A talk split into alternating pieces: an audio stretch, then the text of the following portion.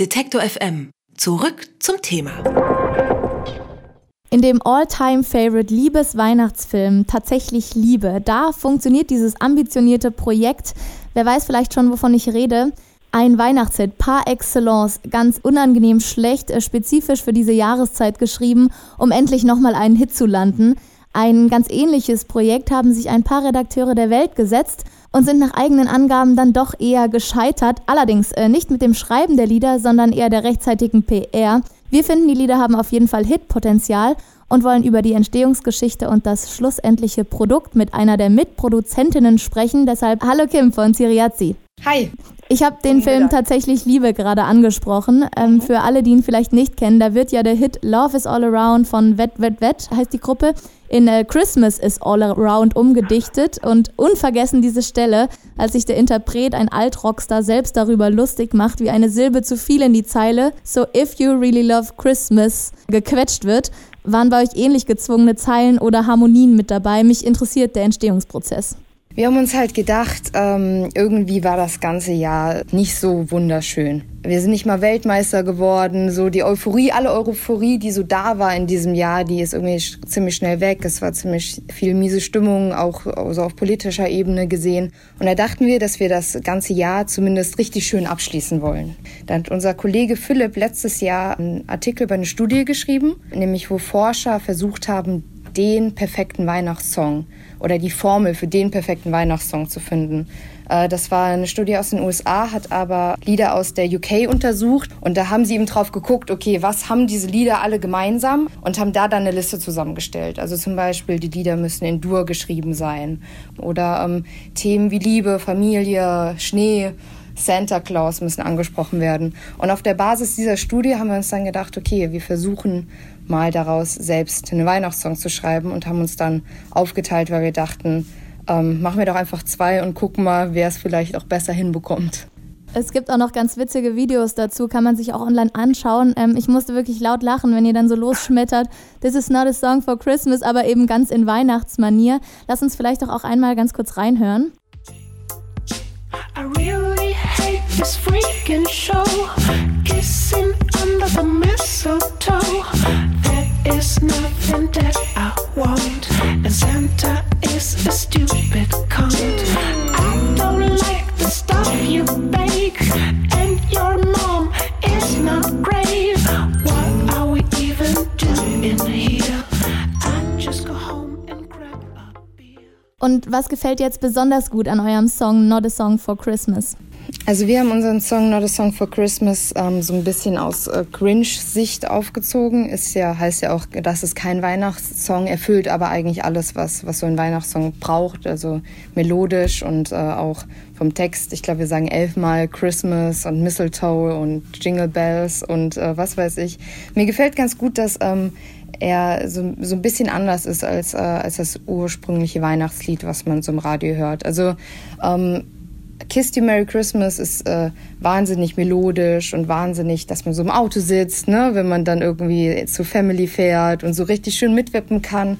Und unserer, da, na, man stößt sich nicht daran, aber ich glaube, es fällt ein bisschen mehr auf, wenn man versucht, das alles ein bisschen neumodischer zu machen. Du hast es gesagt, das Ganze ist eigentlich ein Battle geworden, weil es gibt einen zweiten Song, den du gerade auch schon genannt hast, ähm, Kissed You Merry Christmas. Und äh, damit habt ihr sozusagen Konkurrenz aus den eigenen Reihen gleich dabei und würde sagen, da hören wir auch mal schnell rein.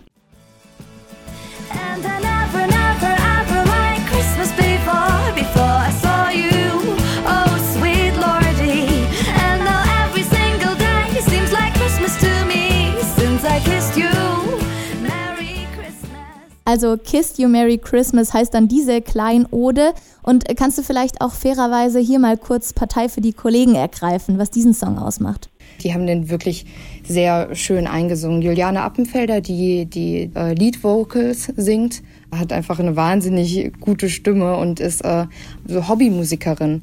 Und ich glaube, das ist auch das Schöne daran, dass das halt auch keine großen Stars sind, obwohl wir da auch jemanden dabei haben, äh, der Lars, der, äh, das ist so eine alte Hamburger Band wo der spielt. Sage ich immer, weil ich die nicht kenne. Die heißen Blumenfeld und davon sind auch zwei Dudes mit dabei. Also es ist auch so hier wieder eine ganz gemischte Runde an Leuten, die sich halt für diese eine Sache irgendwie zusammengetan haben und in ihrer Freizeit das aufgenommen haben, einfach um was Schönes zu schaffen.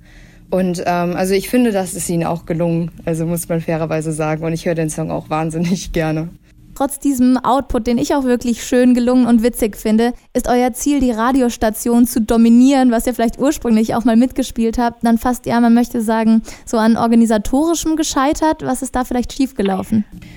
Äh, wir machen das mit unserem kleinen Ressort halt. Ne? Und äh, auch innerhalb von der Welt gibt es ja auch immer kleine Ressorts, größere. Und wir wollen das eben äh, mit diesem kleinen Ressort verbreiten. Und ähm, Radios haben wir auch angerufen, auch bei größeren Radios. Und äh, das ist halt immer ein bisschen schwierig, da dann irgendwie auch gehört zu werden und eben der Sache wegen gehört zu werden und jetzt nicht nach dem Motto, ihr wollt einen Profit damit machen oder, ne, also ist es einfach, wenn man von so einer großen Zeitung kommt mit dem Namen, der auch bekannt ist, ist halt jetzt einfach kein, kein nettes kleines Indie-Platt. Und deswegen äh, freuen wir uns eben über, über kleinere Radios, die da mitmachen. Hier in Berlin haben wir den äh, Indie-Sender bln.fm. Jetzt haben wir noch euch und äh, da freuen wir uns natürlich, wenn wir damit irgendwie so ein bisschen den, den Weihnachtsspirit verbreiten können. Und es geht uns vor allem auch darum, dass Leute ähm, ihre Sachen noch einschicken. Also wir nehmen alles Mögliche auf die Weltseite. Wir nehmen Songs, die selbst geschrieben sind, ähm, die besten Plätzchenrezepte, die gemacht wurden, Basteleien, Kurzgeschichten, Gedichte, irgendwer, der irgendwas gemacht hat, was was mit Weihnachten zu tun hat,